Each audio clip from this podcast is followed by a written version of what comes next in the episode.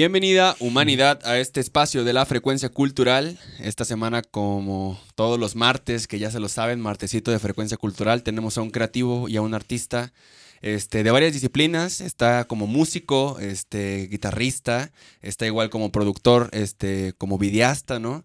Este, es guitarrista de los Aguas Aguas, está con nosotros Ociel Rodríguez. ¿Cómo estás, ¿Qué onda, carnal? bandita? ¿Cómo están? Eh, aplausitos, sí, a ver, aplausitos.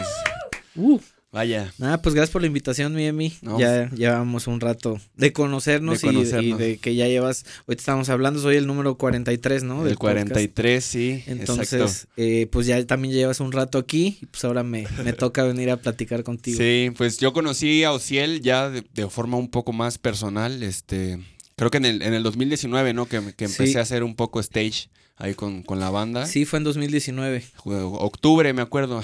es, es que me acuerdo porque Centeno, este, que fue en ese entonces el que me dijo, ¿no? Oye, sí, Miguel Centeno, en le el- mandamos saludos. en el Santuario de las Garzas van a tocar los aguasaguas, jálate, ¿no? Échame la mano con todo esto y pues desde ahí empecé un poco ya a tener un poco más de contacto con, con- contigo, con la banda, este, y pues bueno, ¿no? Conocí un poco de que te gusta crear, este, los videoclips, para ese entonces ya habías creado el de, el de Tranquilo y Tropical. El de Tranquilo y Tropical creo que era el único y había hecho el de, el de algo más para los Chocloc. Ajá, sí, también. ya, ya estabas, este, Sí. metidito ahí en, en- en el mundo audiovisual y pues bueno, ya va a tocar platicar sobre todo esto en este Sí, podcast. de hecho fue una, una gran sorpresa porque bueno, empiezas a, a trabajar con, con nosotros ahí haciendo el stage y de repente sube, se suben unas fotos muy buenas, ¿no? No me acuerdo qué show.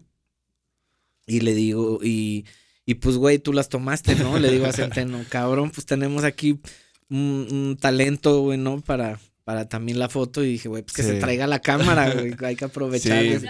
Güey. Eh, aplausos para Emilio también, que se rifó Sí. bien cabrón con el stage y aparte se ponía las fotos y Sí, pues ya ahí- aprovechando que estaba ahí en el escenario, este, bueno, el stage igual, para las personas que no sepan, pues es ahí como, bueno, a lo que a mí me tocaba hacer, que yo no era tan profesional en lo técnico ni nada por el estilo, pues era, era acomodar como los, los- los micrófonos, las líneas este, de, de cada instrumento, de cada micro, pues mandárselas bien al ingeniero, ¿no? Como él me los pedía, yo se las mandaba.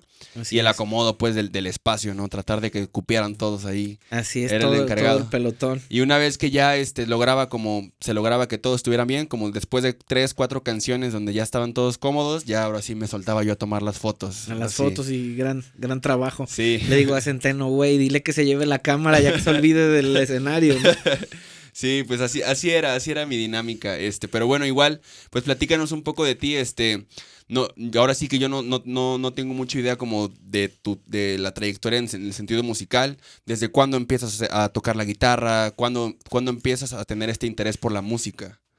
Pues bueno, yo como se pueden imaginar o como pueden ver, ya estoy traqueteadón. Soy de una generación donde pues no, no aprendías como ahora que ponías en YouTube cómo tocar tal canción o, o X Y ya canción. salía, ¿no? Y ya salía un güey que te explicaba paso a paso, ¿no? Cómo, cómo desarrollarlo. Entonces, eh, yo- digo, la música viene, yo soy de Paso de Ovejas, Veracruz, y, y mis tías por parte de mi papá tenían un coro de una iglesia. Pero el coro tenía, pues, bataca, güey, ¿no? Y, y- Estaba y- bien armadito. Estaba ¿no? armado, güey. Entonces, a mí me. Yo esperaba como los espacios, las ayudaba a mis tías a cargar y todo, mover los instrumentos, el stage. Ajá. Y. Y pues cuando tenía yo los espacios de, de poderle pegar unos pinches tamborazos a la batería o a, o a la guitarra o al bajo un poco, ¿no? Sentir, ¿no? El, pues puta, aprovechaba, güey, Sí. ¿no? Y ahí le tiraba yo un poco. Entonces, digo, ahí nace como la inquietud y ya después eh, había unas, unas, ¿cómo se llama? Unas revistas, se llamaban Guitarra Fácil. Entonces, pues venían los acordes de las rolas y cómo poner los dedos y bueno, ahí em- así digamos que empecé, pues, ¿no? Sí. Y pues tuve mi guitarra, ¿no? Eh, también... eh, ¿A qué edad tuviste tu primera estuve, Güey, tenía como 15 años y, y estuvo bien loco porque también con esa lira fue, bueno, acústica, una guitarra acústica de madera. Sí. Dura, dura, güey. Es que vendían en la estrella de mediana. Gama. Ampollas en los dedos. Güey, dura, dura, güey. Y. Y estábamos con mi compadre Demis, el cantante de Los Aguas, que le mando un saludo a mi Saludos a los compadre. Este, estábamos en la, en la, para volarnos clases, güey, entramos a la rondalla de la, de la técnica 105, ¿no? Incluso tocamos en, en la clausura del fin de cursos en el Teatro del Estado, en la sala grande, tocamos con la rondalla y todo. Éxito total. Es más, güey, de ahí ya, nada, de ahí ya los aguas y todo. No, de ahí, pues bueno, eh, así empezábamos, ¿no? Luego, pues ahí mismo en casa de mi compadre, eh, pues había un, montón de instrumentos, pero pues más jarana, este, arpa, ¿no? Y como ese tipo de cosas. Un poco más culturales, por decirlo así. Ajá, pues de folclore, pues más, más son jarocho, pues, ¿no? Y, y bueno, ahí se armaban los cotorreos, pues también, obvio, al, ser hijo de músicos, pues tenía su ampli, ¿no? Tenía sus, sus, sus cosas y pues se armaba todo el que llegaba. Agarrábamos las quijadas, los, lo que encontrábamos y pues hacíamos con con eso el cotorreo. Y pues ya, bueno, ya cuando, cuando iniciamos con, cuando inician los aguas, yo, yo primero hacía como el... ¿Qué edad tenías cuando iniciaste?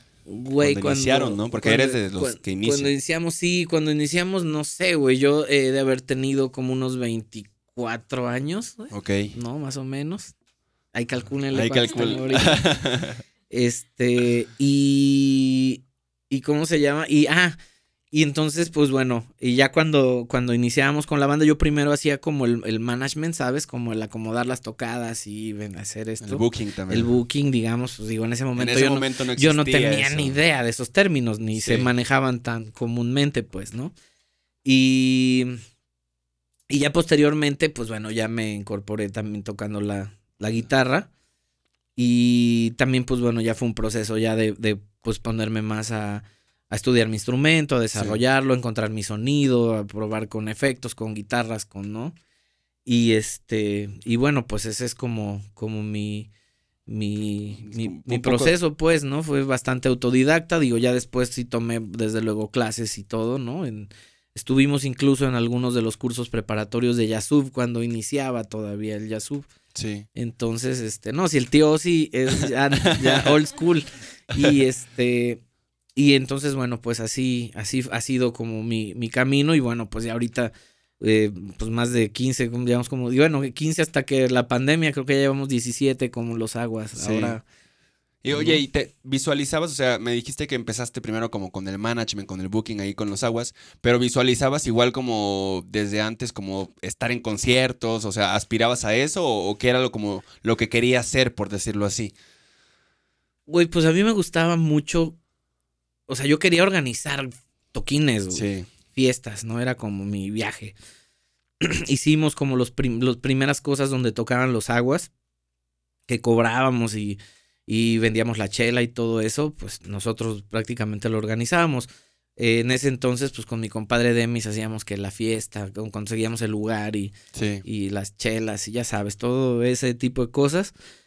Y conforme, bueno, fue pasando el tiempo, eh, pues no es, no es que fuera pretencioso, porque en realidad los aguas nunca, eh, ya como grupo, nunca tuvimos la pretensión de, ah, vamos a hacer una banda de tal o de tal género para que la banda baile o pegue o esto, nunca tuvo pretensión más que lo hacíamos por, por, por hacerlo, pasamos horas. Por el gusto, ¿no? Por el gusto, pasamos muchísimas horas de la tarde juntos tocando y, y pues se, fue formando se fue formando solo. Entonces, lo mismo, lo otro, esta parte como, como ya de la producción que te digo, era como hacer fiestitas, ¿no? Y se fue volviendo también a, la par del grupo. También en esa parte de producción, pues yo inicié con, con eventos. Entonces, eh, empecé a hacer festivales, eh, toquines, ¿no? Eh, me acuerdo que el primer show que hicimos con, con mi compadre fue Los Pericos. Sí. Y este, le perdimos una lana, o sea, ¿no? O sea, fue primer evento como primer siempre. evento triunfando como siempre, ¿no? Y este, sí, porque todo, todo mundo siempre, ya sabes, eh, haces tu ecuación, dices, no, pues tal grupo me cobra tanto, güey, yo vendo el boleto en tanto y voy a duplicar mi, mi dinero. Y pues bueno, no es así, ¿no? Definitivamente. Entonces, eh, pues fracasamos en ese intento de, hacerlo y bueno, ya más adelante se fueron dando oportunidades para sí hacerlo ya, pues digo, eh, más en forma, más profesionalmente y ya empezar un poco también de repente a vivir de eso. Bueno, pues uh, la bandita así que no sepa, o, o, si él pues sí ha estado en varios, en varias producción de conciertos y festivales, ¿no? Como lo Sí. mencionó ahorita con, con los Pericos, igual ha estado, estuvo en la producción de Los Cafres, de Jarabe de Ah, Palo, dos por ahí. veces, ajá. De Jimena Sariñana, por ahí, en, el festival este otro, este que hubo en el 2013, que no recuerdo Ajá, su nombre. El, el ser urbano. El ser urbano, ajá. Ese fue con Jarabe de Palo, precisamente. Eh, Sonex. Y ese fue el, como el primer toquín de la banda Guacamole también. El primer toquín ya, digamos, Ya en forma grande. Con pues, una ¿no? producción más Con grande. una ¿no? producción más grande. O sea, ha estado envuelto, o sea, se ha envuelto en este tipo de producciones, igual pues mucho de, pues con el sentido de, de, pues de, de apoyar a las bandas que también han estado por aquí cerca de, de Jalapa, ¿no? O sea, o sea, los Cafres obviamente son, y, y los Jarabe de Palo son bandas extran- extranjeras, ¿no? ¿Los Cafres son de aquí? no, son, Son- extranjeros, son, argentinos. Son argentinos, ¿no? Este, entonces, eh, ha, ha estado envuelto, vaya, en este tipo de producción. ¿Qué, qué es lo que más te ha latido de, de la producción de conciertos? Este, porque pues igual, al, al estar pues ahí este, de la mano con los aguas, pues, pues creo que ese tipo de conocimientos como que se, son, son como hermanos, ¿no? O sea, producción Sí. de conciertos y, y el mismo show, ¿no? Sí, pues fíjate que me ayudó mucho a entender primero cómo estaba toda la, toda la infraestructura en cuanto a venta de un, de un El grupo. boletaje, ajá. Entonces, no, y, y Ah. cómo, y cómo un grupo se vende, o sea, porque yo tenía que contratar a los grupos, ¿no? Entonces, Sí. eh, empezar a conocer el lenguaje, el rider técnico, empezar a, a poder desarrollar todo lo que sucede en un concierto y eso llevarlo para mi grupo, pues. Sí. O sea, O sea, era como pagar por ver, pues, ¿no? O Sí. sea, sí, literal, o sea, pues paga, era pues ver cómo, cómo un grupo eh, hacía toda la transacción desde que tú llamas y contestas el teléfono, te contestan el teléfono hasta que haces la contratación que ya llegaron, que ya van a empezar el concierto, incluso cuando ya es el concierto. eh, hasta entonces, que terminan, ¿no? hasta También. que termina, exacto. Entonces, ah, pues fue pagar precisamente por ver y ocupar ese, ese conocimiento ahora, pues para mi proyecto, pues para lo que estábamos haciendo con, con los aguas. Y pues bueno, como, como le echábamos montón y, eh, ya sabes, aquí hay uno que va más, que le sabe más al audio. Hay otro que, ¿no? Que le sabe más a la venta, el otro que, eh, ¿no? Entonces ahí nos, nos, nos siempre pues le echábamos también montón. Y pues yo como llevaba esta info, ¿no? A, a Sí. casa, o sea, de, ah, miren, aquí está el press kit de Nortec, ¿no? Aquí está el press kit de Jimena, aquí está el press kit, Sí, entonces... cómo vas aprendiendo también del- de, ese trabajo, ¿no? Para, Ajá. para un, para un- pues, pues sí, al final de cuentas es un beneficio, pero, pero que también te ayuda a potencializar tu propio proyecto. proyecto. ¿no? Esto- Eso está increíble. Este, ¿qué es lo que más te gusta? Porque igual platicando estuvo Aldo Morales, que igual es un ingeniero de audio en vivo. Este, platicaba que pues a él le gusta mucho ver, ver cómo la, eh, la audiencia después, él es ingeniero de audio, ya lo mencioné, este, pero le gusta mucho ver cómo la audiencia, este, disfruta al final, ¿no? Que agradece, que, que- que se escuchó de huevos el concierto, ¿no? Porque creo que, eh, pues depende mucho a veces un- que una banda se, se vea y se escuche bien, depende mucho también de- del ingeniero, ¿no? Que, que te esté sonando. Se hace el 50% Es- del es- trabajo exacto. sucio. Sí, es, es- Sí. el- es la otra chamba, ¿no? Que, que si no se hace bien, queda mal la banda, ¿no? Claro. Entonces, este, ¿qué es lo, qué es lo que a ti más te, más te gustaba de, de esta parte de, de la producción de eventos? ¿Te gusta vivir bajo presión? Porque creo que también los eventos son mucha presión, porque pones Sí. mucho eh, dinero también ahí en juego. Pero ¿qué es lo que más te gustaba a ti? Sí, pues aprendí a agarrarle el cariño a esa presión, ¿no? aprendí a, a lidiar con ella y, y pues sí se vuelve adictivo, o sea, del momento va al contraste, pues, o sea, de que estás todo presionado a que liberas cuando ya la banda empieza, o sea, la banda principal o el show El show principal. principal inicia, ya está, que ya está todo sonando, que está increíble, que está cool el ingeniero, que ellos ya, tú los ves ya en el escenario, la segunda, tercera rola ya encarrerado, es un- se Es- quita un peso bastante Ajá. grande encima. Y, y la, la, ¿cómo se llama? La, pues el, el gusto de ver a la gente gozar, o sea, de repente yo me detengo y, y, y- y observo, me gusta mucho observar lo que, lo que sucede, hacer las lecturas de los eventos y, y el ver que se forma una pareja, güey, ¿no? El ver de que ya la banda se está poniendo de acuerdo para el after y van todos estasiados porque vieron o vimos, ¿no? A la banda, porque pues yo también estando de este lado, también soy fan de muchos proyectos, ¿no? Sí. Entonces, el, pues el lograr eso, ¿no? El ver a, una banda o, un proyecto que yo admire como mucho y ver el efecto también que sucede en, los que asisten, eh, como eso es, esa satisfacción de ver que la gente se va contenta a casa, eh, feliz, pues eso, era, lo que eso era lo que valía la pena de, todo.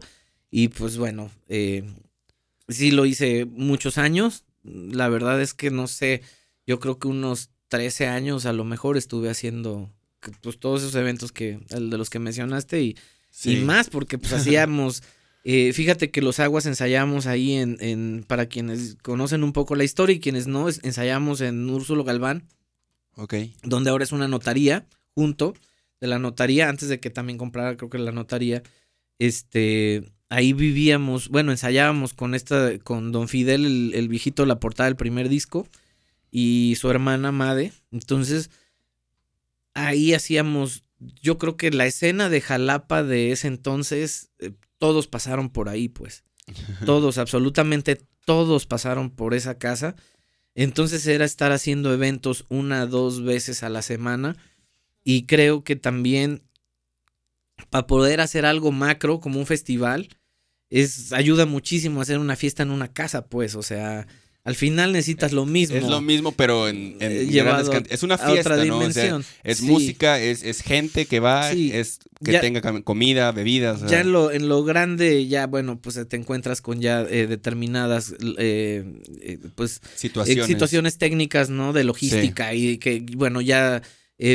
un poco estudiarlo, pero también el hacerlo el repetitivamente te da totalmente como todas las bases y todo lo que y todo el conocimiento técnico, pero bueno, sí, al final es como las fiestas que hacíamos en la casa llevadas a lo macro, pues, con todo un proceso de aprendizaje, pero al final era el, como el mismo lenguaje. Sí, este, también he, hablado así como con varias personas aquí en el podcast que son músicos igual de aquí de Jalapa. Obviamente, tal vez no con ninguno con, con la, como la trayectoria que ha tenido como una banda como Los Aguas, ¿no? Como la has tenido tú igual. Este, y, hemos hablado como esta parte de la profesionalización, ¿no? Este, que ahorita tal vez esta información ya está un poco más accesible, que ya hay cursos para que sepas cómo llevar tu proyecto independiente, que te enseñan cómo buquearte, que te enseñan cómo, cómo, cómo, qué es lo que hace un manager, ¿no? Que tal vez antes esa información no estaba tan accesible, ¿no? Este, ahorita ya la hay, este, pero yo, yo, quería preguntarte, creo que alguna vez me comentaste, ¿no? Que, que antes tal vez en Jalapa era, era un poco más complicado vender un boleto, o sea, de vender un boleto, ¿no? O sea, que, que era, eh, que costaban casi 30 pesos, te, incluía la chela y, y, a veces la banda no lo compraba, ¿no? O sea, que era un poco más complicado. Este, ¿Cómo ha sido el camino de, de volver rentable el proyecto artístico? O sea, ¿cómo, cómo, cómo ha sido ese crecimiento? Porque pues supongo que ha sido que, antes este, tenían ciertas complicaciones, ¿no? Pero ahorita, pues ya me tocó viajar con ustedes a Querétaro, a, Puebla, a Ciudad de México, a, sus shows, ¿no? Entonces, ¿cómo ha sido ese proceso de, crecer profesionalmente? Pues ese ejercicio en esa casa que te decimos eh, ayudó totalmente porque precisamente tú tienes que tú vas midiendo tu, tu, tu, crecimiento conforme también la asistencia, ¿no? De que primero llenas un lugar de 30 personas y sabes que ese de 30 lo vas a estar llenando, ¿no? Y como estás tocando ya un momento en que nos decían lo siempre, siempre, ¿no? Que, que nos decían, oye, güey, pues es que siempre tocan en Jalapa. Y yo, pues es que, güey, siempre van. Ah, también ustedes siempre van.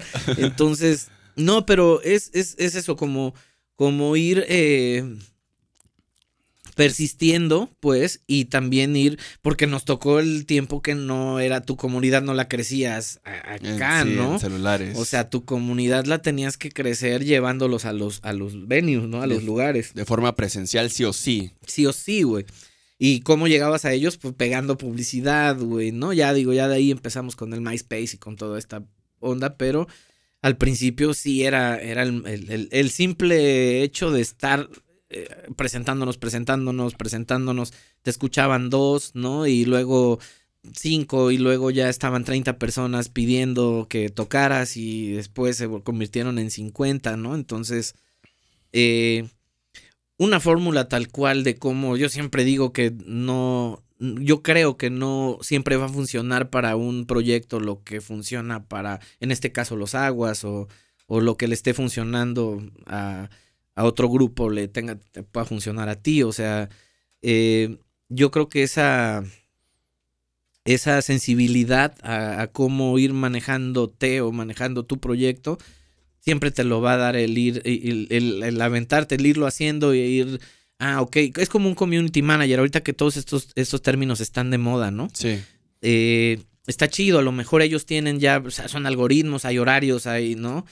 Pero tampoco quiere decir que te van a funcionar sí o sí. O sea, eh, a lo mejor tu público al horario que, que está estipulado, que, que, es más posible que tú generes likes o que generes compartidas, eh, puede ser que en ese momento tu público no esté conectado, no esté enganchado, entonces a ti no te va a funcionar ese horario. Sí, son un buen de detalles los que ahorita el, algoritmo igual este pues checa, ¿no? Porque a mí me ha tocado igual que estoy como un poco metido ahí en las redes, que a veces una foto tomada con una cámara profesional que se ve chingona, obtiene este 40 likes y una foto sacada de celular obtiene 120, ¿no? Y dices, ¿qué onda, no? O sea, si este tiene mejor calidad, pero a veces ni siquiera es por la calidad, es por lo por lo orgánico que se ve a veces una foto una foto mal tomada, una foto desencuadrada, una foto que no tiene nada de composición.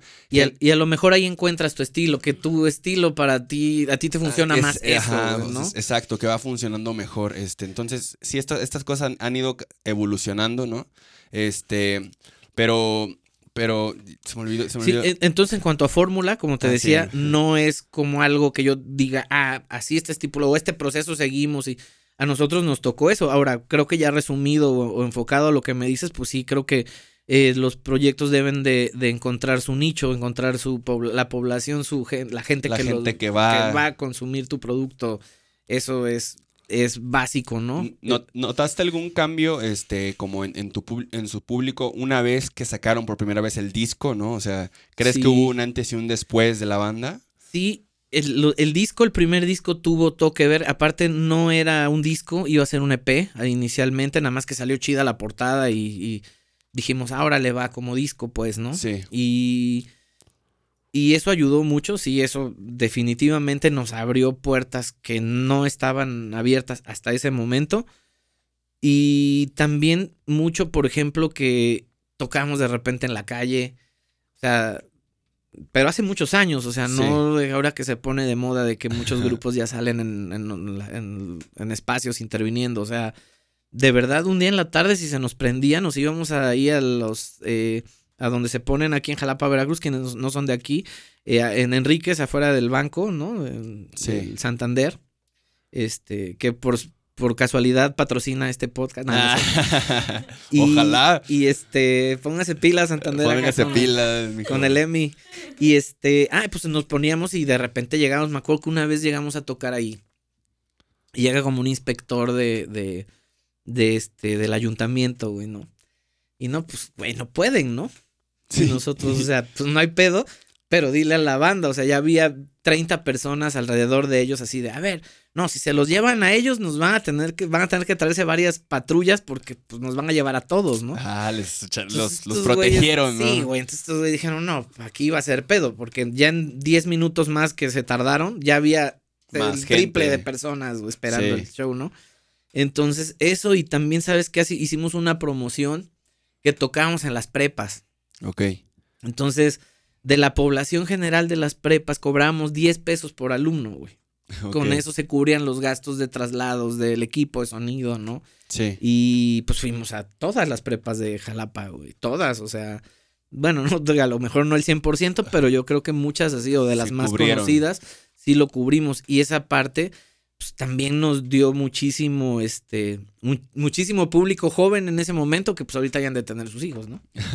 sí, igual pues era, era, era este nicho tal vez eh, que podría conectar más con ustedes, ¿no? Pues al final de cuentas este, esta, este, esta parte del género que tocan, que es ska, reggae, o sea, sí, este, pues al final sí llega como yo, yo, lo, yo, lo, yo lo percibo así, como que trae este punto de rebeldía, ¿no? Como, como de fuck el sistema, fuck, fuck todo, sí, o sea, en, ese, en ese momento, imagínate, o sea, que vaya una banda de ska, de reggae, que sabías que de repente había ido a una gira a otro país y que eran de ahí, de tu lugar, o así, o el Vive Latino, ¿no? Y, y de repente estaban en tu prepa, güey. Sí, o sea, impactaba más al nicho que estaban buscando, ¿no? Claro. que, al, que al final ya ahorita, pues, que hay estudios de todo esto, pues se llama como formación de audiencias, ¿no? La fidelización de audiencias que, que, te dicen, ok, si tu nicho este, es, es, un poco joven, pues recuerda que vas a ir creciendo, o sea, tu, tu tanto como tu proyecto como tú va a ir creciendo a la par que él, ¿no? Entonces, pues te va a ir acompañando en toda tu maduración, porque vas, obviamente, creo que considero que todas las bandas maduran, o sea, que todos los proyectos artísticos sufren cierta maduración. ¿Por qué? Porque crecemos, ¿no? O sea, todos van creciendo. Entonces, ustedes el que empezaron chavos, o sea, por decirlo así, ahorita que también este ahorita pues ya están bien pinches jodidos, güey, bien madreados, pero ahí siguen, güey, ¿no? no es cierto. Tampoco así, pero pero han crecido y han sabido cómo también empezar a, dirigir, ¿no? O sea, han, sabido dirigir su energía también, este, pues de que ya no son esos chavos este, los de antes, ¿no? O sea, se nota también cierta maduración en la banda porque, porque pues el trabajo se empieza a profesionalizar también más, ¿no? Pues al final buscan lo que muchos proyectos buscan, que es pues vivir de, su arte, ¿no? De su pasión. Ah, otra de las cosas que también digo, como quienes están, ¿no? Porque se trata de esto como de llegar a la, a la banda que está también ahí en la lucha de, de hacer su proyecto y, y, no necesariamente nada musical, ¿no? Eh, también fue, fue clave, pues muchos nos decían, oye, pero pues ¿cómo le hicieron? Pues, güey, los primeros cinco años, seis de la banda no nos repartimos un pinche peso, güey. O sea, todo fue reinvertir, pues, ¿no? Entonces también esa parte, el empezar a verlo ya empresarialmente es un proceso y también fue parte de esa maduración y también es muy necesario siempre para cualquier tipo de proyecto el, el, el saber que, que va a requerir de inversión económica y también de, tiempo. Sí, este, también vi que tuvieron o formaron como cierto movimiento que fue el de, el, de Jarocho Power, este, donde estaban los aguas, los sonex, los cojolites, ¿no? El son de madera igual. Este, que vi que buscaban unir las fuerzas pues para potencializar su música, ¿no? Que era pues, la música local. Este, ¿qué me puedes contar de esto? Porque porque pues los movimientos se crean con ciertos objetivos, ¿no? Se busca, se busca visibilizar algún tipo de mensaje, se busca visibilizar en este caso el arte, la música, claro. pero ¿qué, qué, los llevó a, crear ese tipo de movimiento? Eh, la cabeza detrás de todo esto fue Greg Landó, el maestro Greg, eh, que le mando saludo. Eh, él fue el que en realidad, digo, él ya trabajaba con Cojolites, ¿no? Él graba sus discos, este lo pueden buscar por ahí. Greg Landó, el maestro ganado, creo que fue como la primera persona en estar nominado a un Grammy Latino. Eh, con un proyecto que no pertenecía a ninguna disquera. Digo, a lo mejor si mi dato está mal, por ahí lo pueden poner, pero es una persona así de visionaria, pues, ¿no? Entonces él vio ese, ese potencial en lo que podría ser un proyecto así, ¿no? Y de su trabajo que él ya había hecho con Cojolites, con mismo Sonex y ya años después también con nosotros, con, con Mañana Sureña y con algunos otros sencillos también. Eh, logramos pues, después ya coincidir y trabajar. Sí. Pero fue Greg quien como tira la, bola y pues me acuerdo que eh, fuimos con, Manuel Nápoles, con un amigo diseñador. Nos quedamos de ver y, y pues empezamos a, Le dije, a ver, este sombrero, el sombrero tiene que ser cuatro pedradas, vamos a hacer el rayo, vamos a, también como mil opciones de rayo, ¿no? Entonces me puse un poco a, viajar como con él la idea hasta que llegamos al, al logo y, fue un verdadero reto. Junto con Camil también hacíamos ahí la producción, Centeno, Miguel Centeno. Sí.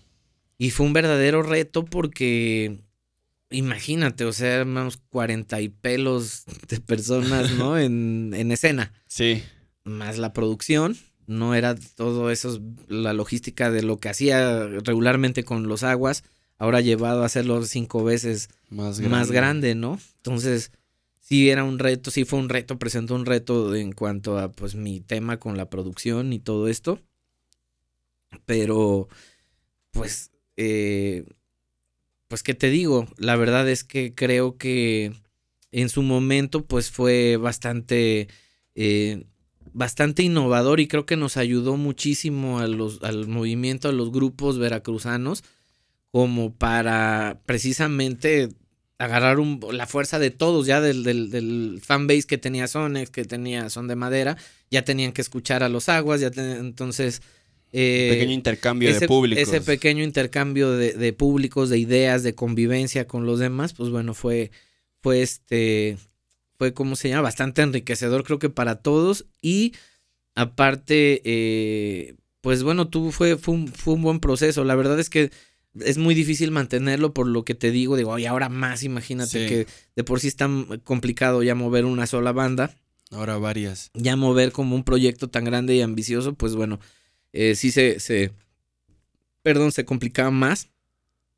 Pero bueno, este, eso fue Jarocho Power y la verdad es que, digo, fue de las experiencias más enriquecedoras que, que he tenido en cuanto a producción. Y, y, justo te iba a preguntar sobre las complicaciones porque en la actualidad, igual que he compartido pues algunas palabras con más bandas, este, que, que son muchísimo más jóvenes, ¿no? Pero estuvo aquí también Diego Marte, que tiene una banda que, uh -huh. el vato tiene 17 años, apenas va a cumplir 18, ¿no? Entonces, pues son jóvenes, igual que tienen como esta hambre que tal vez ustedes llegaron a tener cuando igual este, tenían sí. como esa, esa, edad, este, tienen como esta hambre igual de crear comunidad, ¿no? De crear este, una escena, de crear como compañerismo, de crear pues un movimiento entre las mismas bandas locales para impulsar sus propios proyectos, pero a veces no se dimensiona este, la cantidad a veces de problemas que, o bueno, lo complicado más bien que puede ser el llevar a muchas personas hacia un mismo objetivo, ¿no? Porque claro. cada mente de todas esas 40, 50 personas que formen parte, piensan un poco distinto y, y sí. a veces ese poco distinto que piensen puede, puede intervenir en, en, en, dirigirlos hacia un mismo objetivo, ¿no? Te, yo te iba a preguntar, ¿no? O sea, ¿qué, qué complicaciones puedes encontrar a, a la hora de crear o de, o de, formar parte de un movimiento cuando todos buscan crecer? Este, ¿Crees que se... se ¿Qué, ¿Qué, valores también consideras importantes? Compañerismo, o sea, el respeto, porque... Sí. Porque a veces una banda crece, otra no tanto, pero a veces no, no es tanto por el movimiento, sino por la misma audiencia que, claro, que apoya claro. a una banda más que a sí. otra, ¿no?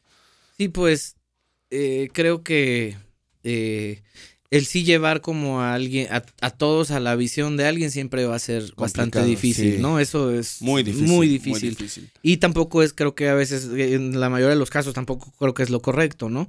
Eh, siempre encontrar como, como una media, pues, ¿no? Donde mm, tienes que digo, aquí en Los Aguas, como te decía, ¿no? O sea, eh, ya sabemos quiénes están más como en la producción audiovisual, quiénes más en lo, en lo musical. Entonces ya tratamos de no... A cada quien hace su trabajo, sí, pues. En su área. En su área y así eh, eh, potencializamos y explotamos más el, el producto, el proyecto, ¿no? Eh, y en cuanto a lo que dices, mira, es hacer comunidad y hacer que tú quieras que todos vayan hacia un punto es, son cosas totalmente distintas, ¿no? Creo que sí, eh, casarte en tu visión y tratar de llevar a todos, pues sí tienes que escuchar y, y no, es, creo que es un trabajo más, más en equipo. Y el hacer comunidad es eh, distinto, es como, por ejemplo, eh, el ejemplo directo, por ejemplo, podría ser con los Choclog, ¿no? Muchos como eh, tocamos como de repente los géneros similares, ¿no? Las alineaciones son sí. similares. La gente los pelea. La gente nos pone, ¿sabes? Como ahí. Entonces al, alguien, fíjate, alguna vez alguien me, me preguntaba eh, que por qué le había hecho un video a mi competencia. Un buen sí. video, pues, ¿no? Eh, hablando en específico del video de algo más de, de los Choclock, que les agradezco muchísimo la oportunidad y les mando un abrazo bien grande a mis carnales. Y entonces yo le, le contesto, le digo, güey, abre tu celular y busca el video de algo más de los Choclock. No lo veas, güey, nada más búscalo y ponlo. Entonces lo busca y en las opciones de la derecha le digo, ¿qué te salió hasta arriba? Y era el video tranquilo y tropical de los aguas aguas, ¿no? Entonces, eh, güey, o sea, si tú piensas en competencia y por eso te pones el pie para no poder hacer estas ligas donde vas a güey, quien escucha los Choclock va a salirles en las opciones los aguas y viceversa, ¿no? Como en su momento con Sonex, como, ¿no? Con Cojolites, tú pones sí. ahorita también una rola de Cojolites y te va a salir, ¿no? Tranquilo y tropical o alguna de esas. Entonces, eh, mmm, creo que es ahí es donde sí hay como, ahí es donde entra un poco más como la, comu la comunidad, pues, ¿no? Como el, el, lejos de verlo, si tú lo ves como competencia te vas a limitar, ¿no? Entonces los ves como aliados y buscas los, los puntos estratégicos donde ambos pueden potencializar, es ganar, ganar, güey. Sí. Acaba de suceder con Trópico, que también sí, la tuve la oportunidad tuvieron. de dirigir también ese video, de escribirlo y dirigirlo. Y, y pues, güey, o sea, es, es ya la ecuación ya está, iba a funcionar porque, y porque iba a funcionar. Sí, la gente ya hablaba de eso, ¿no? Y, y Claro. hasta, hasta cierto punto creo que también llegué a ver comentarios como de controversia en el sentido de que la gente se sorprendió de la colaboración, ¿no? De, de decir, ah, cabrón, no, no, no se odiaban estos vatos, Ajá, no, no, no se- no- Aparte hicimos la campaña un poco así, ¿no? Nos empezamos a tirar, hicimos un poquito de tiradera, Ajá. ¿no? Y que mucho, tiradera que muchos desde el principio dijeron, güey, esto es colaboración, o sea, ni, ni se tragaron el, el- cuento y otros sí, ¿no? Se engancharon un poco y, y nada, pues esos güeyes son mejores o estos. Entonces, pues bueno, jugar un, un poquito con, con eso, pero, pero sí, es, es el punto es ese, es como distinto, o sea, hacer que tú quieras que alguien te siga y llegar a un punto y hacer comunidad donde, bueno, todos, este, eh, conectamos las ideas de todos, aterrizan y, y, y hace lo que tiene que hacer el, el- que lo tiene que llevar Sí. y los demás apoyamos, pues, ¿no? Sí, e- esta parte justo de, del audiovisual, eh, de lo audiovisual que, que mencionas, perdón, este, no sé, como que me, también he entendido que, que es lo que te reta también creativamente, ¿no? Que es una de Sí. tus pasiones, pero que, o sea, la música pues la has compartido mucho por, por parte de la banda, ¿no? Pero en lo audiovisual eres tú el director, ¿no? Eres tú Sí. el, el- como la cabeza, el, el que dirige, entonces, pues creo que también surgen nuevos retos, este, como, como líder tal vez creativo, eh, que no te encontrabas tal vez en la parte de grupal. Entonces, ¿cómo, cómo, cómo ha sido esta parte de, de- de la creación audiovisual? ¿no? Porque también sé que estuviste en la, en el- en la producción y en, y en- y en la conceptualización de, de las portadas de los discos de los aguas, ¿no? Estuviste en la, en la de 2-3, este, Karate Moves. Pues precisamente así inicié con lo audiovisual. Creo que. Mira, me, me canso, va- vamos cronológicamente Sí. con lo que estábamos platicando de los conciertos y de todo esto de la producción, de, de- de festivales y conciertos. Me choco, güey, del- de, lidiar con músicos. y este. Y hago una pausa en esto de los eventos y, y, y- y aprovecho para ahora ocupo toda esa experiencia que ya había yo adquirido produciendo eventos, conciertos y esto para ahora producir audiovisual, que siempre fue algo que a mí me ha llamado la atención, eh, siempre lo he tratado de desarrollar de una u otra forma, sí. siempre. Eh, mi papá encontró recién una, un cassette, o, o no sé si ya lo había encontrado por ahí, que, que antes te grababas, le ponías el, el rec al cassette y te, y te grababas. Entonces a mí me habían regalado un, un tecladito de estos de 100 sonidos Casio, blanco, ya que todos lo tuvimos.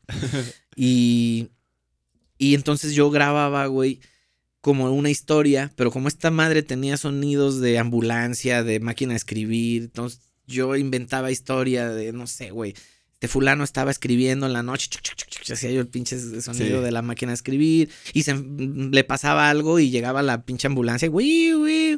Entonces, siempre es- he tenido esa, como esa parte de, de, de irme a inventar historias.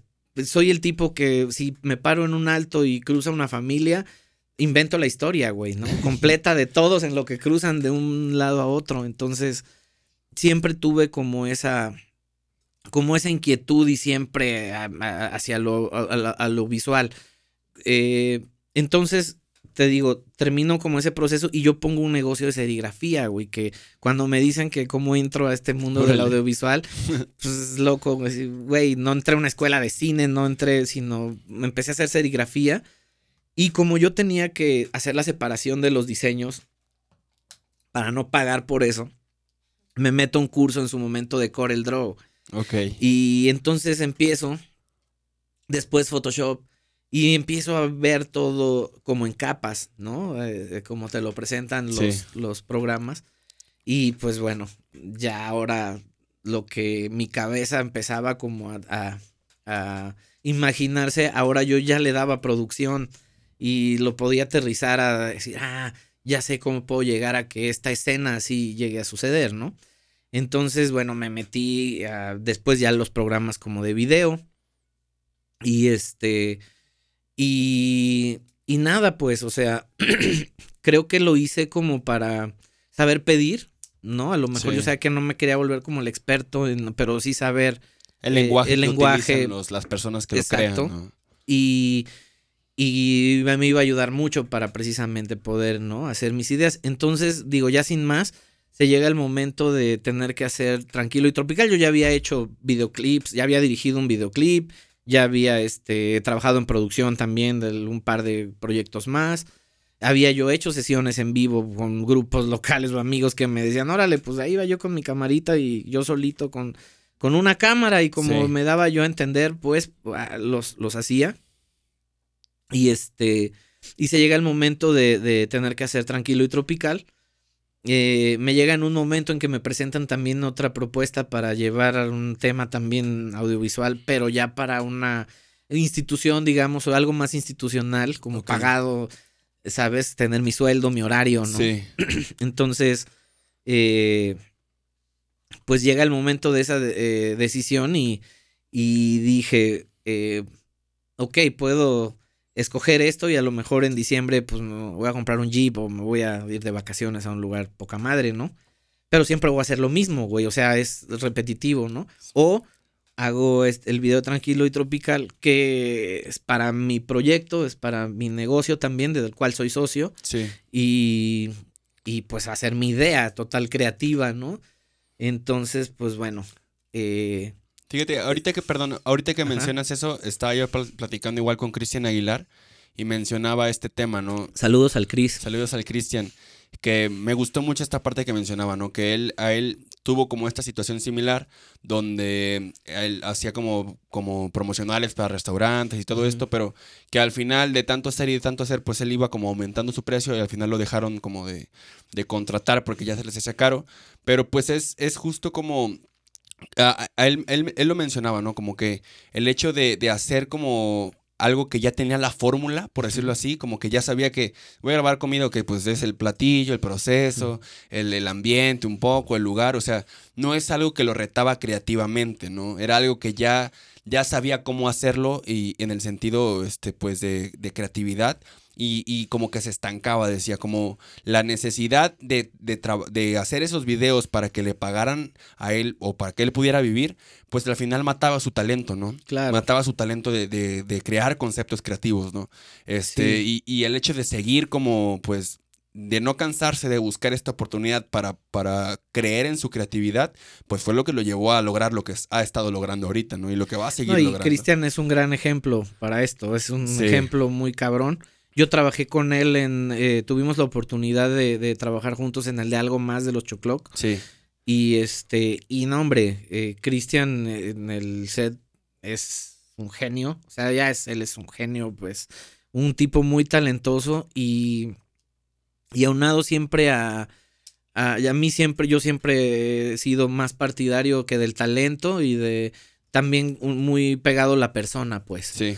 Entonces, es eso es para mí, es, para mí es muy importante. Digo, he trabajado con Cristian, con Ricardo Pérez Gil, con PJ, ¿no? Que ya han estado por acá, eh, Hampshire, y. Próximamente, todavía no está el PJ, pero ah, próximamente, próximamente. Va a estar aquí PJ, ya estuvo Ham, ¿no? Sí, Ham, sí. Y, y es, esa parte es como importante, ¿no? Para mí, con Gurrola, con Adolfo Gurrola también he trabajado.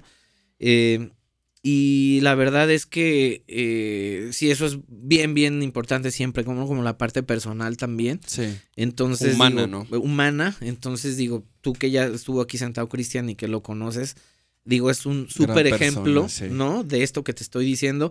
Aquí mi ventaja, por ejemplo, es que yo ya tocaba, yo tocaba con los aguas, yo no competía con el audiovisual porque pues yo sabían que andaba yo en la producción y todo eso, pero nadie me veía como alguien en el audiovisual. Sí. Entonces yo tenía de alguna manera, eh, pues lo de, las, de ganar una, una posición en ese punto un poco más más cómoda, ¿no? Sí, lo que hace Cristian está más de huevos, güey. O sea, que está más de huevos renunciar a algo que ya te puede estar generando, generando, generando. Y que es que yo si no me daba este, esto, pues yo hacía los aguas y, otras cuatro cosas, pues, ¿no? Que, produciendo y haciendo cosas. Entonces, eh, te digo, decido, ¿no? Eh, tranquilo y tropical. Y sucede algo bien curioso con ese todo ese video fue. Una, es, una joya para empezar. y fue magia, güey. Porque. No sé, güey. Habíamos, yo creo que siete personas de staff, güey. Ok. Y fueron sesenta y tantos extras, güey. Y ya al final del video, tres días de rodaje, güey. Eh, sin parar, ¿no? sin parar, sin parar. O sea, tres días de rodaje rodando, rodando, rodando. Me decía, yo sabía también aparte yo tenía claro que, que tenía que hacerlo porque al hacer la edición de la historia iba yo a poderlo contar con lo mejor, o sea, iba yo a extraer la pulpa de toda esa paja, pero pues bueno, fueron ocho horas de material para hacer ocho minutos. Entonces, y, y, lo, y lo mágico también fue que, por ejemplo, fíjate, estuvo bien loco porque iba llegando Randy, tú conoces a Randy, ingeniero de sonido, mi amigo Randy, ahí a la casa, a tu casa. Gracias. Y me dice, este, yo ya había estado sondeando, viendo quién lo iba a fotografiar. Entonces, eh, yo quería que fueran Christian y Richie. Ah, desafortunadamente en ese momento, pues bueno, llega Randy a casa y me dice, este, oye, mi amigo Ricardo quiere ah, trabajar algo visual para ustedes. Y le digo, güey, Ricardo Pérez Gil. Me dice, sí. Le digo, lo que loco, güey. le iba yo a, pues dile que, en cuanto pueda nos vemos, pues, ¿no? Ya nos vimos al otro día. Eh, platicamos la idea y pues, eh, ¿qué te digo? De, acabo de terminar un videoclip para Recoveco que acaba de salir, que se llama Nada, que también lo trabajé con, con, Ricardo Pérez Gil, precisamente. Y, güey, pues es, o sea, ya tenemos... Eh, ahorita que ya hemos hecho más videos, pues ya nos tocamos el balón así sin vernos, pues, ¿no? Sí, entonces se entienden. Sí, entonces eso, eso, este, sucedió con Tranquilo y Tropical que de no haber sido así, la verdad, quién sabe qué hubiera quedado.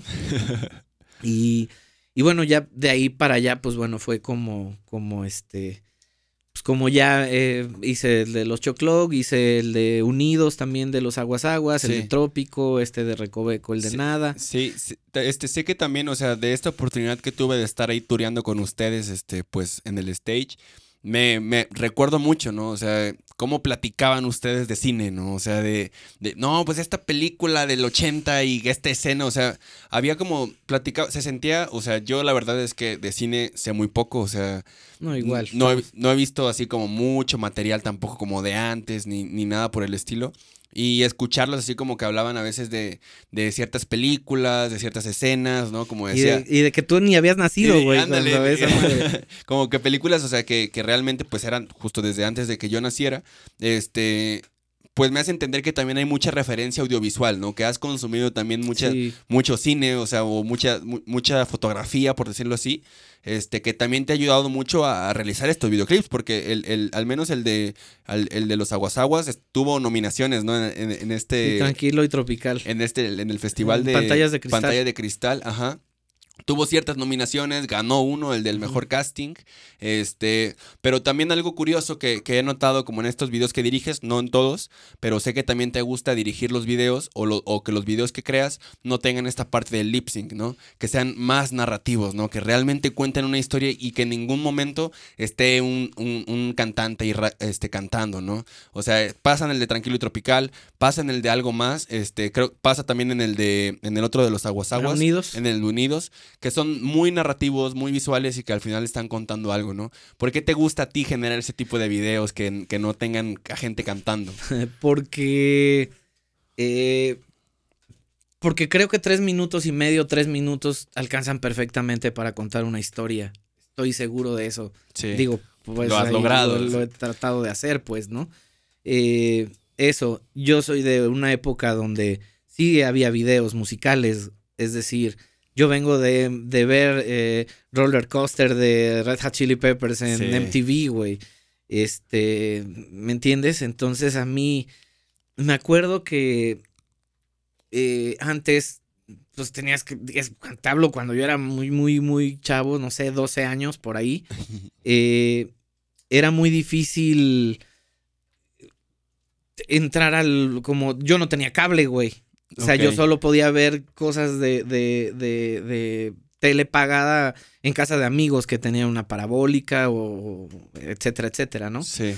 Entonces, eh, mi tío Manuel, en paz descanse, en Paso de Ovejas, él me, me regala un VHS con los cassettes que, en casa de otro tío grababan, ¿sabes? De la programación de MTV y traía este güey, no sé, chingo, de videos, chingo de contenido y a mí, o sea, yo veía ese cassette hasta que se descompuso, güey, o sea, hasta que ya la pinche video casetera ya no dio más, güey, y ya no funcionaba, güey. A mí me viajaba muchísimo eso. Y hablando otra vez de lo visual y, voy a tomar ahora lo de la portada, pues regreso otra vez al, pasado y teníamos que hacer la portada de Tranquilo y Tropical, que es la del viejito con la chica del Martini. Sí. Y esa fue la primer, fue como mi primer trabajo donde yo pude interactuar, porque esa portada la hace Osu Media, una empresa de unos amigos que también les mando muchos saludos y que influyeron mucho en que yo ahora también haga como este tipo de trabajos. Eh, pues entro a la oficina de Osu para empezar y eran chavos, güey, con unas Mac, güey, ¿no? Y, y equipo bueno. pues. Equipo bueno y chelas, güey, y una oficina chida y dices, güey, o sea, mi mamá es maestra, mi papá es maestro, mis hijos van a ser maestros, güey. Yo no sabía que de repente podías eh, vivir, güey, haciendo eso, güey, ¿no? Y que te lo pagaran chido. chido. Entonces, eh, pues todo este proceso de que estuvimos grabando, yendo ahí a Osu con, con Yowali Vargas, que es el, productor del, primer disco, y que pues yo, que él descubrió a la banda y le dio muchísimo también del sonido. Eh, pues empiezo a ir, a ir y, hasta que pues hicimos la, portada y, y, el día de la, me acuerdo que el día de la, de la, de la, de la sesión llovió mucho, mucho, Jalapa. sí, Jalapa como siempre. Este, llovió muchísimo, eh, Fidel, el don Fidel, pues tenía una condición, ¿no? Eh, mental y no, no era tan fácil como interactuar, ¿no? Digo, nosotros siempre interactuamos bien con él, pero no era de, oye, como, como se dio en ese día, de, oye, pues baja la foto, ¿no? Pues no quiero, güey, dice el don y se tapaba, ¿no? Y yo tampoco hubiese querido con ese pinche clima, ¿no? Entonces, nos empezamos a, a este, me acuerdo que me quedé diciéndole, oye, ¿quieres unas galletas? No, no quiero, ¿quieres esto? No, no quiero, ¿no? O sea, que le dije un pastel, güey. Y dice, pastel, aquí en la esquina venden, había un Polita, güey, en la esquina y, pues bajé por, también Polita patrocina. Ah, ya mero, Y este, íbamos por el pastel, güey, y este, me dice, no, pues compren una rebanada, yo qué madres, voy a comprar el pinche pastel completo y llegamos con el pastel, la foto, el vato ya estaba abajo, este, nunca estuvieron juntos Don Fidel y la modelo, ¿no? Son dos fotos distintas. Sí se hizo la composición con luz continua, con la cámara fija. Y pues ya sacamos la sesión de Fidel, ya luego pues, colocamos a la modelo. Y este. Y pues les cuento todo esto porque creo que fue como el primer trabajo. Ya después de él dije, güey, yo quiero. Quiero seguir haciendo Yo quiero seguir haciendo esto toda mi vida. O sea, no me importa, quiero hacerlo, pues, ¿no? Entonces el darme cuenta que una idea que simplemente estaba en la cabeza la podías tener en tus manos y verla, ya sea en una foto, en un video, en una rola, en fue como, esto es lo que, lo que quiero. Sí, esta, esta parte de, del audiovisual, entonces, la, ¿crees que está un poco arriba de la música? ¿Lo pones a la par? O a la par, no, es, es, es igual, yo trato de, siempre me ha gustado ver artistas que hacen igual un disco, que igual pintan un cuadro, que igual escriben un libro, ¿no? Como Omar Rodríguez, ¿no? Que es, yo admiro mucho. Eh, eh, ¿Quién más? Pues Gustavo Cerati, ¿no? A mí me... Encuentras, encuentran lenguajes distintos de expresar algo, ¿no? Exacto, solo es trasladar, ajá, es trasladar el lenguaje que en lugar de notas van a ser ahora imágenes o colores o fondos o y toda, y fíjate, lo que dices de, de, de, lo, de lo visual, regresamos a, a mi, a mi, este, a mi manera de nutrirme con todas estas referencias, ¿no? Que, por ejemplo, las giras de Europa, yo regresaba loco con carpetas, o sea, con unas carpetas así de, de, de afiches, güey. Sí. Afiches de. Si a mí me gustaba un afiche de una tienda de tatuajes, me lo traía, güey. Si me gustaba el de un festival, lo agarraba, güey. Y así tengo, güey, ya tuve que tirar muchas cosas porque también no es, no es bueno ser tan acumulador, pero sí, sí siempre he jalado, eh, ¿no? Como que visualmente te llamaba visualmente me llama la atención, siempre, siempre lo, lo consumí. Ah, qué chingo, la neta. O sea, y, creo que de eso se trata, ¿no? O sea, como que uno aprende mucho este, en el sentido visual y creo que también en el musical y en el dancístico aprende mucho viendo, ¿no? O sea, se aprende también demasiado este, observando, ¿no? O sea, porque creo que a partir de la observación como que empezamos a, de alguna forma como que tratamos de criticar, no en el sentido obviamente negativo, porque, bueno, aclarando, ¿no? Creo que la palabra criticar, este, obviamente necesita de, de cierta validez, ¿no? O sea, de, de argumentos para poder criticar. Si alguien dice algo que está feo, eso es juzgar, ¿no? O sea, pero criticar tiene que tener Y es argumentos. que ahora ya todos nos volvimos expertos, güey, en todo. sí, eh, en- casi casi, ¿no? En guerra, en pandemias, en todo. Y Ah, cre- y creo que nada más se juzga, ¿no? Este, sí, pero, pero, justo, Emilio. pero creo que la observación, o sea, nos, nos nutre demasiado. Este, tú a- aspiras a algo en el sentido audiovisual, o sea, te gustaría o sea, seguir generando, obviamente, más, más contenido, pero aspiras a un, a un cortometraje, a algún, alguna película. Sí. o- Eh, sí, yo creo que voy a hacer algunos videos más, algunos videoclips más. Y voy a dejar como, me voy a retirar como de esa parte.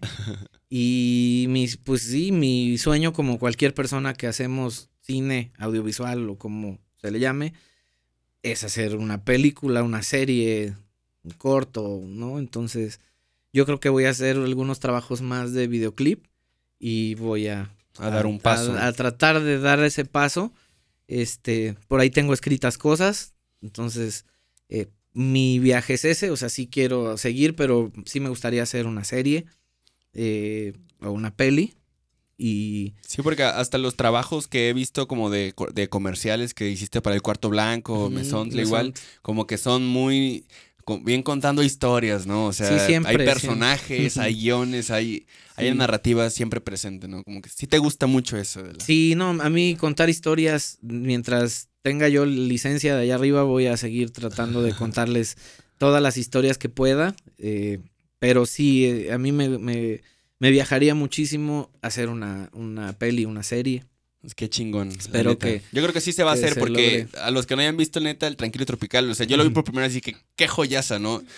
Vi que decía Ociel Rodríguez, para ese entonces no conocía quién era Ociel Rodríguez, ni siquiera sabía que era el guitarrista de los Aguas Aguas, porque yo no soy de aquí para empezar, no, no se vayan a ofender, que no conozco.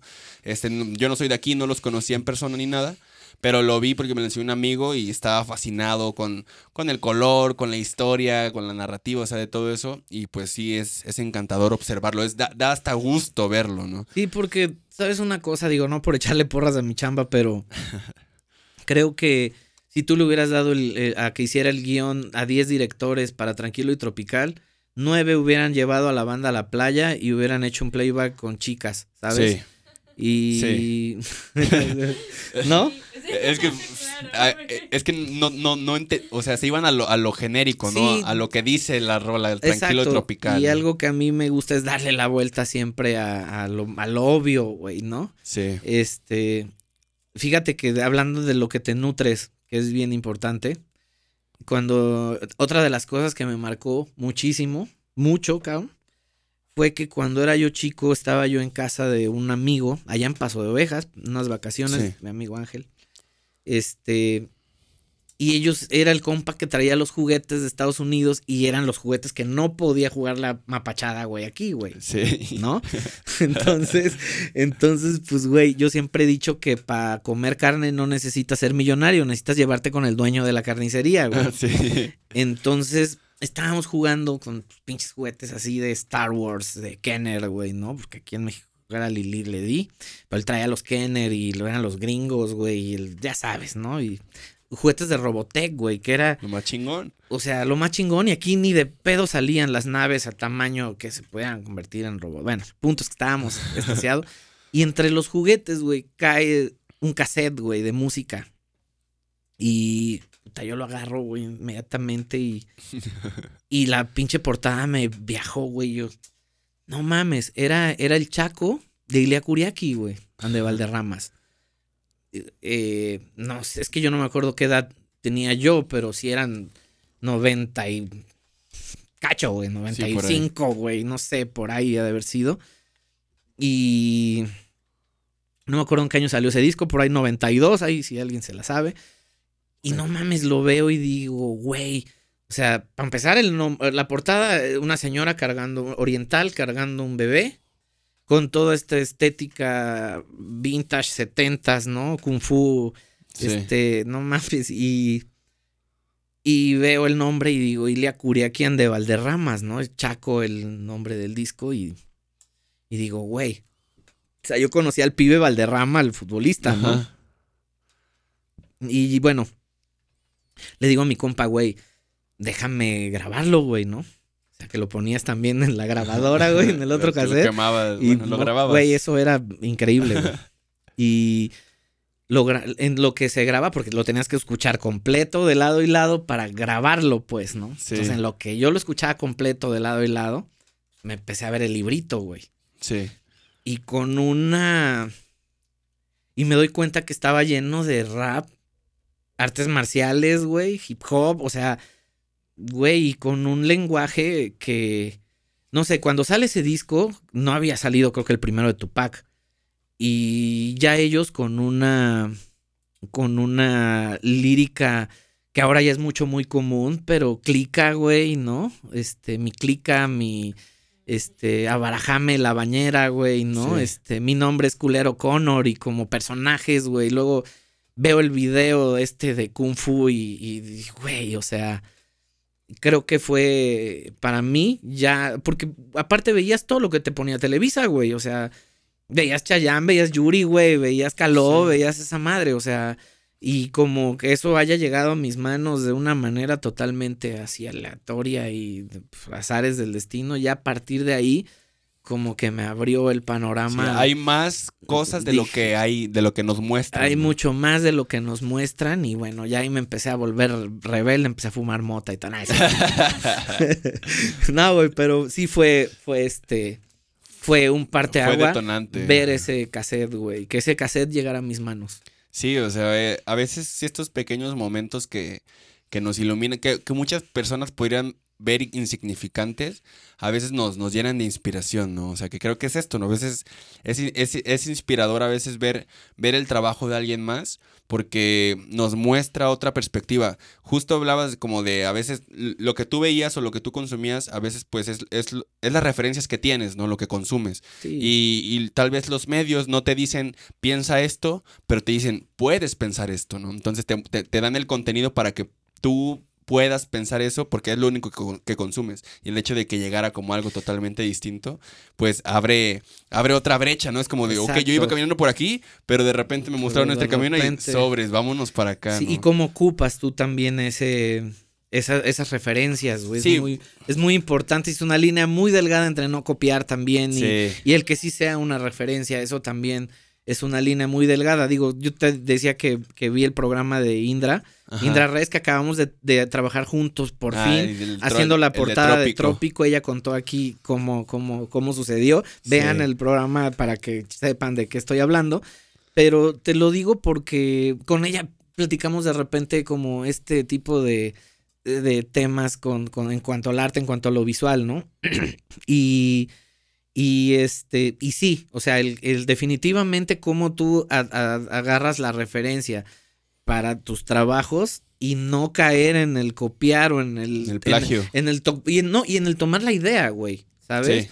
O sea, no voy a hacer una banda que se llama Ilia Kuriaki, ¿estás de Ah, acuerdo, sí, güey? no. no. O sea, es, es como también todas esa, esas referencias tú las transformas a lo que tú vives, a tu contexto a- y, y lo, y, y lo, lo logras bajar, Sí, ¿no? Lo has logrado, ¿no? o sea, yo lo he Entonces, visto. Creo que el programa de Indra, quienes digo, ya para no interiorizar nosotros en eso, que lo vean, porque también por ahí hay muy buenos tips. Ella también tiene cursos y así. Entonces, quienes estén ahí también como, como intentando eh, meterse a este mundo, mundo visual, eh, también ella, porque ahí va a tener cursos y eso. Sí. Entonces, este. Sí, ser creativo es, es complicado, o sea, sí, es, es, es difícil materializar las ideas güey. Sin, sin caer a veces en, en, en, en el copiar algo, ¿no? Porque a veces decimos, ah, esta idea es original, pero pues Al- viste algo y de repente... Su- subí el otro día en mis historias, eh, o sí el Rod en Instagram, o sí el guion bajo Rod. Ahí va a estar también aquí. Este, ahí se los ponemos. Eso.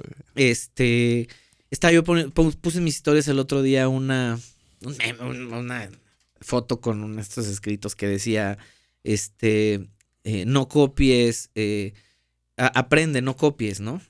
Y Sí. alguien me puso en los comentarios, este, pero pues, que- amigo, creo que ya todo está inventado, ¿no? Sí. Y yo sonreí, pues precisamente es eso. O sea, ¿a qué voy? Se los- yo siempre pongo los ejemplos con el deporte porque sabes, sabes que me gusta. Sí. Entonces, Baseball Rocks estuviste es- también. ahorita también vamos a platicar un poquito de eso. Eh, el fútbol, soccer, trata de llevar el balón del punto A al punto B, güey. Sí. Y en el punto B, pues hay una portería y tiene que entrar por ahí el balón, güey. Entonces, eso ya está estipulado, güey. Eso ha sido a lo largo de la historia del fútbol soccer. Pero el cómo vas a llevar el balón del punto A al punto B es donde está el reto, güey. Es donde han aparecido técnicos que han revolucionado como Pep Guardiola, ¿no? Con sus, con sus, estilos de juego. Con sus estilos de juego. Entonces, es ahí donde creo que, que está el, el, Claro que todo está inventado, güey. Claro que todo está inventado, güey. Tuve una película de Buñuel y, y, y ver a quien por un sueño y va a decir, ay, no mames, o sea.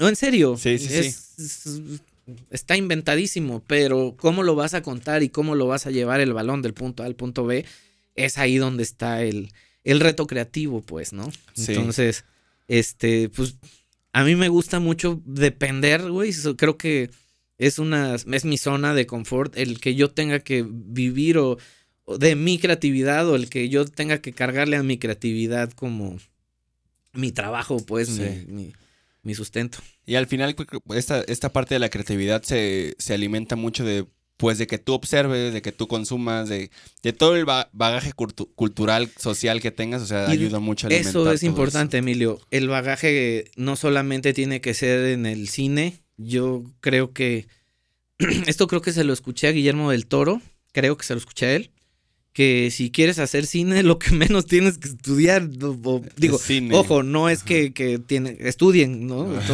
no, no digo que no lo tengan que hacer, pero si quieres hacer cine, lo que menos tienes que estar metido es viendo cine, cine, cine, cine, pues. Y, y perdona, lo hablaba justo con, grabé un episodio que no has, bueno, para este entonces ya habrá salido, que es el de Jam Contreras, que justo hablaba... Saludos a Jam. A Jam, hablaba igual, ella abrió un restaurante, este, que es Oblongo, ¿no? pero es un restaurante conceptual, ¿no? Sí. Y, y, ella también hablaba mucho como de, de, la moda, ¿no? O sea, que a veces, este, ella mm, dice que no, no se mete tanto como a, ver lo que hacen los demás, sino que ella se dedica pues a vivir, ¿no? A experimentar, que a ella le gusta ir a, los bosques, le gusta ir a las, o sea, como a zonas naturales, le gusta viajar, ¿no? Y gracias a que viaja, gracias a que conoce, y gracias a que vive nuevas experiencias, eso le ayuda a poder crear, ¿no? Ahora sí me siento a crear, ¿por qué? Porque aprendí, o sea, no es de que aprendas algo, sino de que sentiste nuevas cosas. Así es. Haciendo, haciendo cosas totalmente distintas, cosas nuevas, te, enseñan nuevas formas de sentir que al final te ayudan mucho a hacer nuevas cosas a la hora de crear, ¿no? Entonces, Totalmente. creo que, o sea, es, muy bueno esta parte, ¿no? A mí también, así como allá, que es también muy buena, le eh, fíjate, otro ejemplo, pues, de alguien que, que, es multidisciplinario, por ejemplo, de la moda ahorita que tiene su proyecto del restaurante, que me voy a dar una vuelta, no he, no he tenido el chance de ir, pero simplemente traslada el lenguaje. Yo he visto las historias, lo que sube, y el buen gusto ahí está, güey, o sea, ¿no? Lo que hace la misma Mariem también, que Mariem Chávez, que ha trabajado conmigo en los videoclips haciendo stylist, Mariem Chávez, eh, que le mando también un saludo. Tú vas a su tienda, a su showroom de Arándano y y el gusto está, o sea, trasladan también a, eso, el lenguaje de la moda o de lo que ellas manejan a, otras cosas, pues, ¿no? Que están totalmente ligadas. Sí. Este, bueno, ya de las últimas preguntas que te quería hacer esta parte del béisbol, estuviste jugando también béisbol, ¿no? O sea, fuiste como como macaneando más de 300 papi. Como fuiste representante de los aguas este, el béisbol rocks pero en qué consistía o sea bandas de rock jugaban béisbol Ajá. Baseball Rocks es un proyecto que hace la agencia Oveja Negra, que les mando también un saludo a Otón Zapata y a Magaña, que ellos están, eh, ellos hicieron el, el, proyecto de Baseball Rocks el año pasado, justo en marzo del año pasado, del 2021, y 40 jugadores, 40 rockeros, digamos, o 40 músicos de bandas como Panteón Rococó, Nana Pancha, Kinky, Jesse Bulbo, este... Los Aguas Aguas. Los Aguas Aguas, los Liquids, y, Canales, ¿no? Este, por ahí en... Muchos, mucha, mucha banda. Por ahí también sigan las redes de Baseball Rocks. Y... Y pues nos invitan, fuimos en ese momento tres de los aguas, fuimos Dani, Pipis y yo. Y bueno, Dani, Luis, Luis. servidor. Y este. Y. Pues, güey, estuvo divertidísimo. Fueron dos días. Fue como regresar de la pandemia. No se podían hacer conciertos ni nada de esto. Entonces se transmitió online. Eh, se hicieron dos días de partidos. Eh, el comentarista fue Alfonso Lanzagorta, que, Ah, de. Fox, güey, que no mames, o sea, se escuchaba, güey, en el estadio. O sea, yo escuchaba a Alfonso Lanzagorta decir mi nombre, güey. Entonces, eso, puta, güey, ya valía el boleto de estar ahí, güey. Entonces, eh, y luego, pues, conocer a todas estas personas, güey, que también tú admiras, güey. Yo también escuchaba Panteón Rococó y también me, me- era mi, mi banda y, ¿sabes? Y, y pues ahorita ahora jugar béisbol, güey, que te da este... No es lo mismo que te encuentres en un festival con ellos o que se vayamos a como tocar. o- chambeando, a que como chambeando. jugando. a que va, a que vamos a, a trabajar juntos, güey, para ganar, o sea, para, para, para sacar el- para sacar el resultado, güey. Sí. Entonces, este, eh, yo venía de, aparte de una experiencia un poquito dura de vida, güey. Sí.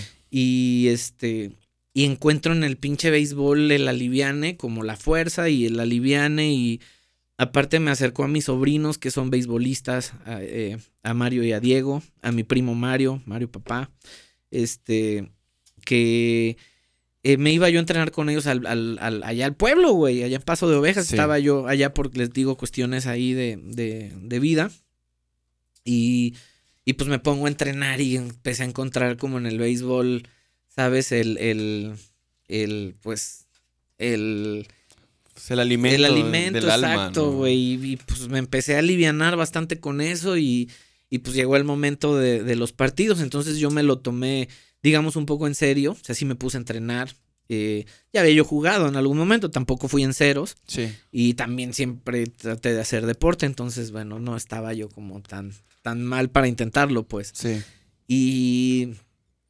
Y, güey, estuvo divertidísimo. Así fueron dos días de, de, de, güey, regresamos los tres así extasiados y ahora me invitan a regresar, bueno, el año pasado, a finales del año pasado, regreso a, ahora yo nada más por a representar a los aguas.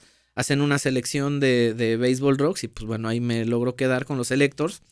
Y chingón. este, íbamos ahora el primero de abril, el próximo 1 de abril, al Frainano, al- no es, perdón, no, es 30 de abril, primero de De mayo. mayo. Y este, vamos a estar en el estadio Frainano. Y pues otra vez, nada más que. Ahora creo que jugamos con luchadores, güey. Hola, verga. O sea, los dos equipos de Baseball Rocks. Iba a haber ahora dos equipos de luchadores. Y ahora ya hay este. Eventos musicales también. este, ya se ya- permiten. Ya se permite, entonces, bueno, ya también va a haber conciertos. Vayan a Baseball Rocks, Gracias. Estadio Frainano, 30 de abril, primero de mayo. Apoyen a, a los, a los Electors y a los Va a Aguasaguas. estar dando autógrafos en los ciel, Ahí vamos a playeras. andar, güey. Güey, nunca pensé que fuera a firmar una, una bola de béisbol, güey. Eso fue así muy loco. Se una, logró. este, una buena, una buena experiencia. Aparte, ¿sabes qué? Siempre fui un pinche deportista frustrado, güey. O sea, siempre, siempre quise ser este. eh, ¿Cómo se llama? Eh, deportista profesional, güey. Es un pinche sueño que, Sí. que creo que todos, güey, ¿no? Se Tenemos. aspiramos. Este, creo que se nos fue por ahí la cámara. Ahí vamos a. ¿No? No, seguimos, seguimos. Y este, y güey, o sea, pues te digo, o sea, fue como vivir un poco también ese, Qué chingón. ese sueño, güey, está, está chido. Es como también, digo, Son eh, experiencias que siguen nutriendo, como lo que decíamos, ¿no? O sea, sí, güey, hay que seguir aprendiendo. mucho. Vivimos nuevas experiencias que, que al final nos, nos enseñan nuevas formas de sentir y que al final, pues al ser artistas, pues terminan, terminan complementando demasiado, ¿no? O sea, Güey, hacerlo, el gusto de hacerlo. Yo les digo, porque así ya sabes, ¿no? No falta el de, güey, tú ni juegas, o tú, Sí, güey, no, o sea, espérense, güey, ¿no? O sea, es, es, no somos profesionales, no somos beisbolistas, pero sí le estamos echando un montón de ganas. Yo creo que el nivel ha subido del primer Baseball Rocks ahora que jugamos eh, por cerca de Orizaba, sí. en Ciudad Mendoza, el año pasado. El nivel subió bastante. La neta es que todos se han puesto a entrenar un chingo. No intento, güey. Yo los veo en sus historias. Y ahora que jugué con ellos, pues están bien cabrones, güey. O sea, eh, no, Jesse, Bulbo Sí, del son primer partidos Rocks al reales, pues. segundo. Sí, ya ahora hubo, hicimos un doble play en este último. O sea, Ah, güey, ya hay jugadas, güey, ¿no? O sea, tampoco somos, te digo, ligas mayores, pero, pero ya hay jugadas, ya hay béisbol, pues, ¿no? Sí entretiene, vaya, sí se entretiene como es deporte. Como, es como, es como el, el, ahorita que está de moda, que el pinche este youtuber, güey, pelea, güey. ¿Cómo se Ah, llama? Contra el Mayweather, el, Este, el Paul. el Paul, ¿no? El- estos, estos hermanos Logan Paul, Logan, estos güeyes. Haz de cuenta que eh, no vas a ver el box a su máximo nivel, güey, a los máximos exponentes de, de box. Pero no mames, si se apendeja Logan y le pega un buen putazo, Mayweather lo noquea, güey. Lo puede Sí. incluso matar, güey, un pinche golpe de ese güey. Sí. Entonces, o, o viceversa, ¿no? Por mucho que sea el campeón el otro, güey, si se encuentra un golpe si lo por ahí lo- perdido, ¿no? Sí, Entonces, aquí también no vas a ver el béisbol al máximo nivel, pero un bolazo, güey, te puede lastimar, te puede... Sí, los riesgos están, ¿no? Están, ¿no? Entonces... Qué Está bien chido. eh, hay chicas, jugamos con chicas. Está Jessie Bulbo, está Tami, eh, ¿no? Que la neta también se están entrenando bien cañón. Y digo, el MVP de Ciudad Mendoza fue Fanny. Fue, Sí, Entonces, eh, eh, sí, güey, está súper Chido. güey. Eso está súper chido. pues qué chingón. Igual ya para, para ir cerrando, este, pues de la última pregunta que, que nos puedas comentar que como creativo o si el qué, qué es lo que nos espera este 2022. Vas a estar tocando con los aguas, van a sacar rolas, van a este, vas a estar igual grabando más videoclips, o sea que ¿qué nos puedes Sí, Estoy compartir? Eh, trabajando en un videoclip más. eh, ¿Para los aguas? para los aguas. Y estoy trabajando en otro que no es para un proyecto que no es para los aguas. Eh, se viene de gira. Vamos ya a iniciar ahora. Empezamos en Cumbre Tajín con los aguas. Y bueno, ya de ahí para adelante vamos a. Ahí chequen las páginas para que estén al pendiente de dónde vamos a estar con fechas. Se vienen más sencillos.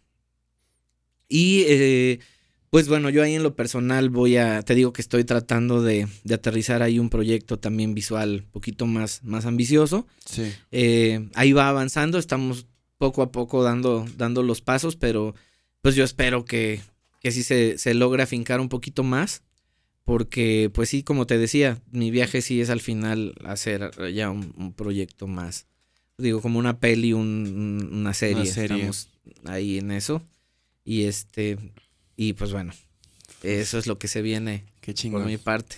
Pues qué chingón, pues bandita ya lo escucharon, va a haber varios shows próximamente de los aguas. Vayan, compren Vayan. boletos, aprovechen que los conciertos están regresando. Pónganle play ahí al Spotify, al, al YouTube, porque también nos ayudan un chingo. Si no los haciéndolo. conocen, búsquenlos, streamenlos. O sea, la neta es que pues la música está súper chida, súper. Gracias. O sea, si, si les late el, el reggae, el ska, o sea, to- este tipo de música, como también con, como con aires, este, pues hasta cierto punto jazz, ¿no? También hay, por ahí hay un Jazz, poco. funk, cumbia, O sea, de todo un de poco. todo, ahí está la neta, o sea, una banda súper chingona. Igual, chequen los videos, chequen el... Si les interesa videos, Hay igual. mi chamba también, ahí la chequenla. chamba como director audiovisual. Sí. Chequenla, guáchenla, la neta está súper chingona. Y pues bueno, no sé si quieras agregar algo antes de terminar. No, pues agradecerte, güey. La neta, qué chido. Felicitarte por el, por el podcast. Gracias, gracias. Eh, ya son un chingo. Yo, como te decía, son- ya llevas un, un buen de, de programas.